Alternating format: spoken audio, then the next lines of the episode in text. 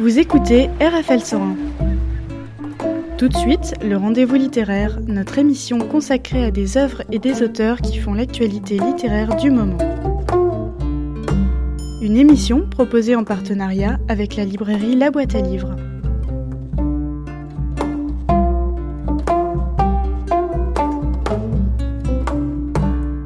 Pour ça, on connaît la voix de Michel Gazier. Bonsoir. Bonsoir.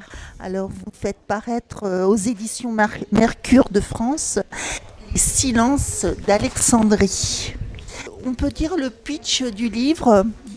C'est compliqué le pitch du livre parce qu'en fait, euh, il y a deux lectures possibles. Il y a une histoire que- qui se raconte et c'est l'histoire d'une narratrice qui est d'abord professeure euh, et qui a une jeune élève un peu Ouais. étrange. Cette Alors ça, j'ai aimé la, la prof de lettres classiques qui fait remplir les fiches de renseignements Ben oui. aux élèves. Vous avez eu cette expérience aussi Alors moi, je n'étais pas prof de lettres classiques, j'étais prof d'espagnol, donc euh, la narratrice, c'est pas moi. Il y a Non. plein de choses oui, que je tire de ma, oui, de mes propres expériences. Mais en fait, donc, euh, ce, prof euh, est attiré par cette élève parce qu'elle est bizarre. Elle est arrivée en cours d'année, elle est, elle est euh, suffisante euh, et elle vient d'Alexandrie. C'est ce qu'elle euh, proclame.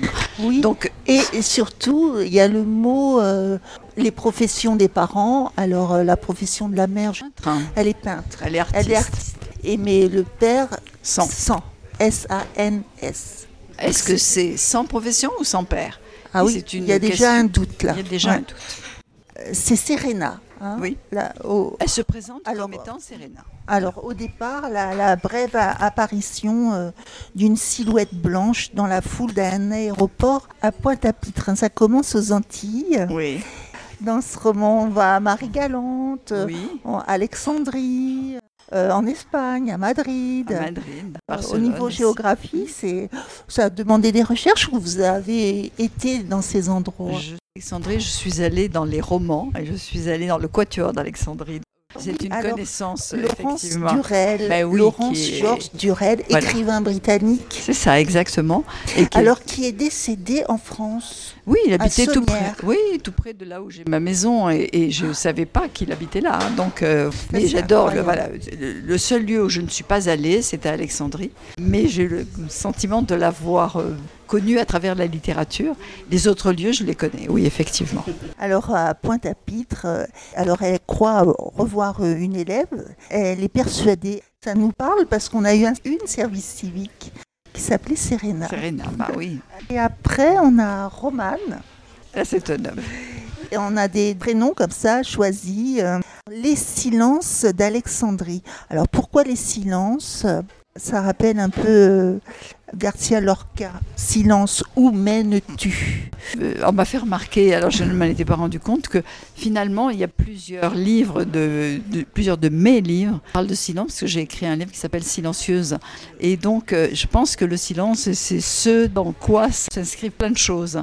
Le silence, c'est ce qu'on tait ou ce qui permet au contraire de faire pousser quelque chose. Sans silence, il n'y a pas de création. Sans silence, il n'y a pas de musique. Donc euh, je pense que le silence est aussi important à l'écriture qu'il l'est à la musique. Et il y a une phrase que j'ai relevée, j'aime beaucoup, remplir le silence de mots pour anesthésier le questionnement. Oui. C'est un peu l'attitude de Serena hein, qui veut pas se dévoiler. Oui, elle, euh, en Elle- fait, elle fait de- d'elle un mystère. De toute façon, est-ce qu'elle est vraiment mystérieuse? Peut-être pas autant que ce qu'elle voudrait le paraître, mais d'abord, je crois que les adolescents euh, ont un rapport au mystère qui est assez important, puisqu'ils ne savent pas où ils sont exactement. Ils sont entre l'enfance et l'âge adulte, et donc Il se cherche. ils se cherchent. On sait tous combien c'est compliqué. Alors physiquement aussi, Serena est rousse. Oui. Et euh, ses camarades dans la cour d'école euh, l'appellent la rouille. Oui. Et lorsqu'elle va faire un, un voyage euh, euh, d'école à Madrid, il la surnomme la Hira del. La hija del diablo. euh, Voilà, vous parlez espagnol parfaitement. Bah, Vous avez des origines espagnoles Oui, mais je ne l'ai pas appris par ma famille, puisque l'espagnol était la langue interdite. Comme tous les immigrés, de, oh, il fallait se cacher. Donc, euh, ma mère, qui, qui était espagnole, pense que- m'a dit qu'elle ne, comprenait pas. Je- et puis, on ne parlait pas. Euh, moi, j'ai fait de l'espagnol par euh, opposition à ma famille. Oui, je parle espagnol, je l'ai enseigné, je l'ai traduit, j'en ai fait beaucoup de choses. Alors on va peut-être écouter un petit peu de musique. Volontiers. Quel est votre choix, euh, Michel Gazier? Eh ben, On est en train de, parler d'espagnol et moi, il y a, une, une, chanson euh, chilienne euh, que j'aime énormément et qui s'appelle Gracias, a la vida. Alors, on va écouter la version de John Bess de 1974. Écoutons.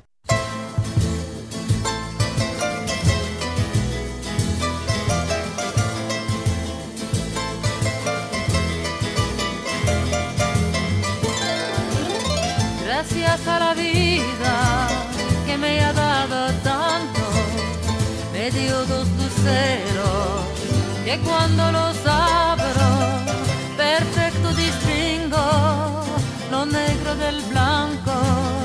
Y en el alto cielo su fondo estrellado.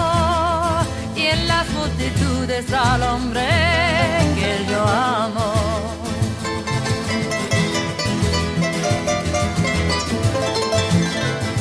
Gracias a la vida que me ha dado tanto, me ha dado el sonido y el abecedario con las palabras que pienso y declaro, madre, amigo, hermano, y luz alumbrando la ruta del alma del que estoy amando.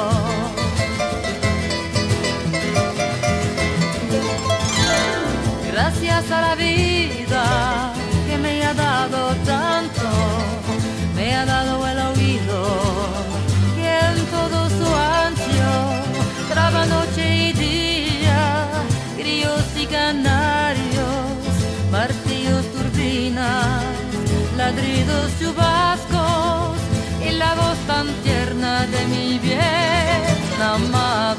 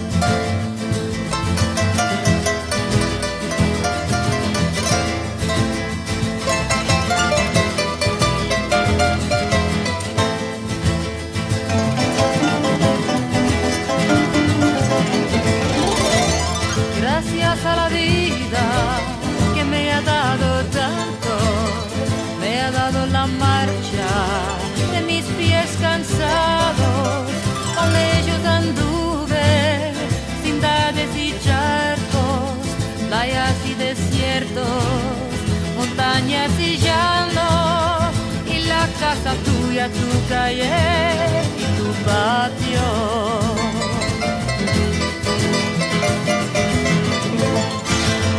Gracias a la vida que me ha dado tanto, me ha dado la risa, me ha dado el llanto, así yo distingo dicha de que pronto los dos materiales forman mi canto y el canto de ustedes que es mi propio canto. Gracias a la vida que me ha dado tanto.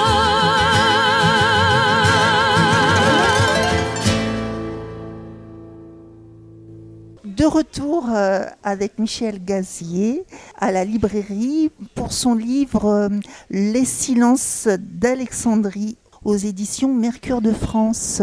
Alors la petite égyptienne, elle est jamais contente, elle, elle est malheureuse. Elle faisait comme on a tout fait au lycée, elle cherchait dans les romans, les nouvelles, les poèmes des morceaux de vie et qu'elle collait sur sa propre vie pour modifier les contours et lui donner du sens. Oui. De toute façon, l'identification dans la littérature est quelque chose d'essentiel dans la construction de, dans la construction du moi. Hein. Mm. Euh, on est fait de tous les romans, ben, on est fait de tous les mensonges, donc, puisque le roman c'est un mensonge. Alors, elle étudie avec cette prof de français le rouge et le noir. Oui. mais elle s'identifie plus à Julien Sorel, son héros. Hein. Oui, absolument. Quelqu'un qui, a envie de faire quelque chose de sa vie, euh, qui, est, qui, est, arriviste, qui est, qui est social. Oui, c'est ça. Elle a cette ambition-là. Enfin, elle a une, une forme d'ambition peut-être pas l'ambition de Sorel, on n'est pas dans le même siècle, mais, c'est vrai que euh, le personnage, quand nous étions élèves, euh, et là je pense à, à l'époque où, où j'étais élève et pas du tout, euh, on était pratiquement toutes admiratives de Julien Sorel. Les femmes dans l'histoire nous, nous paraissaient plus banales et on ne Oui. voulait pas ressembler aux femmes, on voulait ressembler à Julien Sorel. Ce qui m'a intéressé aussi, c'est que la narratrice, qui est professeure, s'intéresse beaucoup à cette jeune fille parce que elle lui semble être euh, une personne un petit peu euh, pas à la dérive, mais un petit peu perdue, on va dire. Et obligatoirement, en tant que professeur, elle va se sentir un petit peu obligée d'être attentive. On retrouve dans, dans cette façon de communiquer, euh, professeur-élève, quelque chose de l'ordre de, l'ordre de, de l'aide à la personne et on a vraiment l'impression que quelque chose est marqué à ce moment-là dans la vie de la narratrice. Ça va être pour toujours. Oui, parce qu'en fait, euh, elle, elle se rend bien compte que cette gamine est euh, en difficulté, en tout cas en difficulté pas, pas scolaire, parce qu'elle est assez bonne, mais qu'elle qu'elle qu'elle est flottante, euh, qu'elle elle sait pas trop, elle ment. elle plagie, elle fait des choses que les élèves classiques ne font pas. Et en plus, euh, elle est intrigante parce qu'elle est pleine de, de, silence, pleine de choses euh, inconnues. Père, sang, comme vous le remarquez tout à l'heure. euh, la mère, bon, elle, est artiste, mais elle n'est pas très présente. Ce qui va faire que- qu'elle va continuer à s'intéresser à elle et qui va la bouleverser, c'est que cette gamine, elle finit par faire une tentative de suicide quand elle est petite, enfin quand elle est encore élève. Et donc, quand elle va la retrouver des années plus tard, elle va être marquée de toute cette histoire dont elle ne connaît pas tous les tenants et tous les aboutissants, loin de là, mais elle sait qu'il y a suffisamment de désespoir pour l'avoir amenée jusqu'à ce suicide. Et oui, et, et ce qu'on ne sait pas assez, c'est que c'est vrai que les professeurs euh, ont euh, cette espèce d'empathie euh, qui leur arrive dessus un petit peu comme ça. Ils savent pas, ils- ils- eux ils sont là pour enseigner en général. Bien sûr. Et d'un seul coup, ils sont Mais obligés de, de, évident. ça, de c'est- partager ces vies. C'est évident parce que on, on travaille dans l'humain, on n'est on n'est pas du tout dans seulement l'enseignement. Enfin, l'enseignement, c'est normalement ce qu'on est censé faire. Mais on a en face de nous, et je dis nous parce que là je me réfère à, effectivement Bien à l'expérience que je peux avoir de mes années de- d'enseignement, on se retrouve avec des jeunes gens, avec des grands adolescents euh, dans les lycées, qui sont euh, confrontés aux problèmes de leur famille, à leurs problèmes personnels, à leur histoire, à, ben, tout ce qui traverse nos vies, qui a déjà traversé nos vies, euh, et on est passé outre parce que bon voilà, on a grandi, on a fait des choses, mais on, on reconnaît chez celui qui est en face ou celle qui est en face ce désarroi de notre de notre jeunesse, et on, est on est on est on s'occupe de, de les aider sur des plans qui, qui sont très loin de l'enseignement. Et quand on arrive à leur faire passer de l'enseignement, La narratrice, elle, euh, elle arrive à faire passer de l'enseignement, parce que bien sûr. Euh, par rapport au, au livre, hein, à Stendhal, au livre euh, Le Rouge et Noir, donc, Mhm. obligatoirement, elle va réagir, Serena. Elle va être euh, dans la provocation.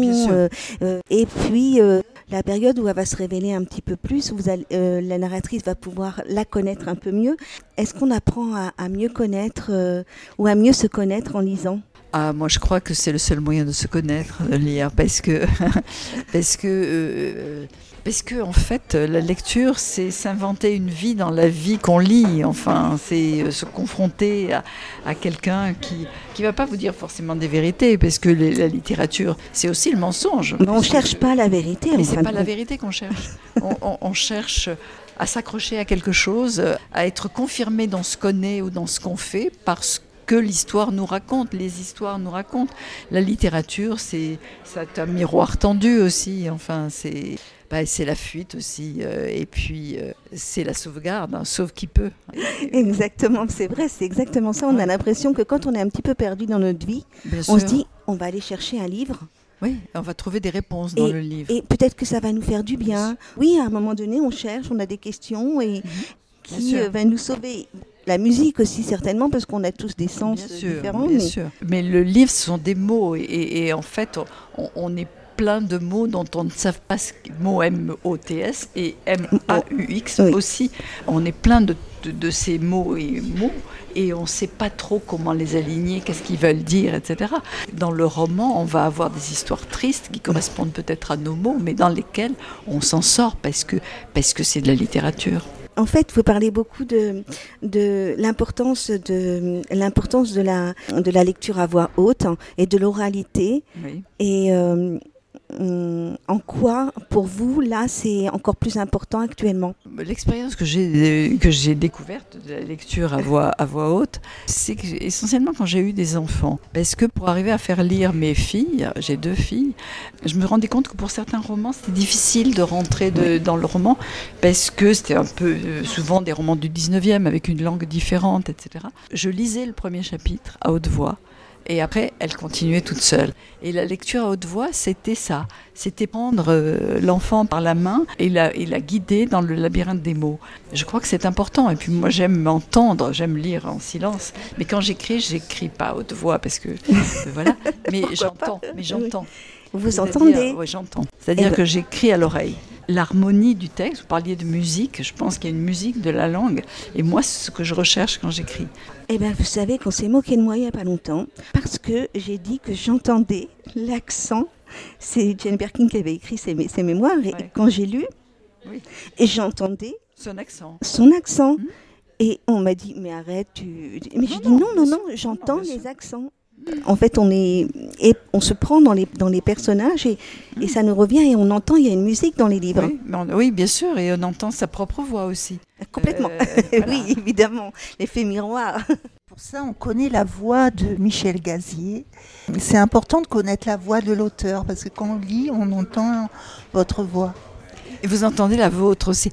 Euh, mon, père, qui était aveugle à la fin de sa vie et à qui je donnais des livres euh, audio, euh, me disait, euh, avec de grands comédiens, enfin, euh, qui lisent et qui Mm. lisent très bien, Mm. il me disait, tu sais, j'ai beaucoup aimé, c'était très bien. Il, il- il a une très belle voix. Mais tu vois, c'est pas ma voix.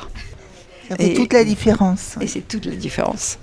Et votre livre chez Marqueur de France, on peut le trouver en audio ou pas? Ça, j'en sais rien. Vous savez pas. Non, je sais pas, j'ai pas demandé. Ce personnage de Serena, elle est difficile à saisir, à, à retenir. Elle glisse, elle s'évanouit, elle change d'identité. Et puis, elle, elle nous poursuit dans nos rêves. Voilà. En fait, on la retrouve dans, des, gé- dans différentes géographies, Oui. mais on trouve qu'elle n'a pas sa place. Par exemple, elle va à Marie-Galante. Alors moi, j'y suis allée à Marie-Galante. Et de Pointe-à-Pitre à Marie-Galante, je me rappelle, j'avais pris un, un dormier, un petit avion qui faisait de la fumée Oui, blanche On, on peut faire ça ou on peut y aller en bateau. en bateau aussi. Et vous citez à plusieurs reprises les, les arbres euh, réputés toxiques. Oui, la là, mansanilier. les mansemilliers. Végétation, euh, très bel arbre qui, très haut, qui, qui affectionne particulièrement les, les sols sableux et les, les bords de mer. Et, euh, et là-bas, on, on- on la surnomme une petite chabine. Non. Bien sûr, c'est une autre. Il y, a, il y a beaucoup de Thérèse parce que Serena devient Thérèse dans sa Oui, deuxième oui. apparition, et donc il va y avoir plusieurs Thérèse. Il y a la petite Thérèse qui est une chabine, donc qui est euh, blanche, Oui. euh, même si ses parents sont noirs. oui, c'est Voilà. ça. Et, euh, voilà, c'est ça. Le, le- Normalement, les chabins ont, et les chabines ont des yeux clairs et elle n'a pas d'yeux clairs. Voilà, c'est la seule différence. Il y a une autre Thérèse qui arrivera plus tard, qui est Sainte Thérèse de d'Avila. Oui, Euh, c'est très et il y a mystique. comme hein, ça moi. des- Ouais. voilà, On va pas trop. non, non, Ouais. Mais je veux dire que Ouais. le personnage se démultiplie d'une certaine manière, Oui. et c'est tout à fait volontaire, bien sûr. Et on comprend pourquoi à la fin. Question sur les ateliers d'écriture, peut-être. Oui. Une phrase qui m'a marquée dans le livre que j'ai trouvé magnifique et voilà, elle, est, elle arrive comme ça, c'est parce que en fait la narratrice, bon, euh, elle, elle est, elle est, elle a toujours cette histoire en tête, euh, c'est horrible, ça la, ça la quitte pas cette histoire de, de Serena Thérèse, Thérèse Serena. Donc son mari, Roman, il se dit bon, allez, on va aller faire un petit voyage. Et j'ai adoré la phrase qu'il en- qu'il emploie, Roman, donc le mari de la narratrice, qui, qui lui dit, qui dit quand on, quand on est dans le gris ou le noir de la vie, il faut faire des projets en couleur, même lointains. Oui. Est-ce que c'est une phrase qu'on vous a déjà dite Ou c'est vous non, euh, c'est moi C'est magnifique. pense. En fait, c'est magnifique. Je vais la reprendre. Je vous la donne. Merci. Et, et alors, oui, on parlait des ateliers d'écriture. Alors, vous, a- vous faites ça depuis. euh, Je n'ai jamais fait. vous en avez jamais fait, Enfin, en fait euh, alors, je mens si je dis que je n'ai jamais fait. C'est-à-dire que quand j'ai eu fini d'écrire ce livre, comme je n'avais jamais mis un, un orteil dans essayé. un atelier d'écriture, j'ai demandé à une de mes amies qui se fait un atelier d'écriture d'être comme les gens qui viennent faire l'atelier, pas celle qui dirige. Oui. Je comme, comme une élève, hein, voilà, cette place-là. Et euh, j'ai fait ça dans une université à Arras. J'ai trouvé ça extrêmement intéressant. Puis je me suis rendu compte que je n'avais pas écrit de bêtises, que c'était en gros ce qui se passait, donc ça- tout ça allait très bien. Mais voilà, je voulais quand même aller voir pour de vrai, hein, comme disent les enfants, parce qu'en fait, je, je n'ai jamais fait d'atelier d'écriture. Et Est-ce que vous avez déjà rencontré dans votre vie une Serena Non, non, non. Euh, mais je- pour moi, Serena, c'est Serena ou Thérèse, c'est vraiment la, la littérature. C'est-à-dire. euh, C'est une héroïne. hein. oui, et puis c'est un personnage littéraire, c'est-à-dire c'est un personnage. La littérature ne- ne- nous donne à voir et à connaître des personnages qui sont tous que chacun d'entre nous va, interpréter comme il veut finalement. Euh, on a parlé de, Julien Sorel. Moi, je le vois d'une certaine manière. Euh, vous, vous allez le voir d'une autre manière. Où est la réalité? Où est le mensonge? On s'en fiche. Chacun a... Mais de toute façon, tout est mensonge puisque c'est une histoire. C'est une histoire écrite. Ça n'est pas vrai au sens où ça, ne s'est pas passé. Et, euh, et en fait, moi, ce que je voulais, c'est écrire quelque chose sur la vérité et le mensonge. parce que la vérité et le mensonge, pour moi, c'est véritablement l- la littérature. Ce sont les figures de la littérature. Et le mensonge est enchanté. Et, peu importe la vérité. Donc, les dédoublements euh, ou autres personnages qui traversent, et tous ces textes littéraires qui sont cités, euh, transformés par le personnage, sont en fait des figures, des figures de la littérature. Et en fait, c'est aussi une réflexion sur l'écriture. Je crois que les quelques lignes qu'il y a en exergue dans le, dans le livre qui sont écrites par mon mari, euh, qui est décédé, euh, sont exactement ce que j'ai voulu, Oui. pas développer parce que je les ai mises après, mais, mais euh, c'était quand même cette idée-là.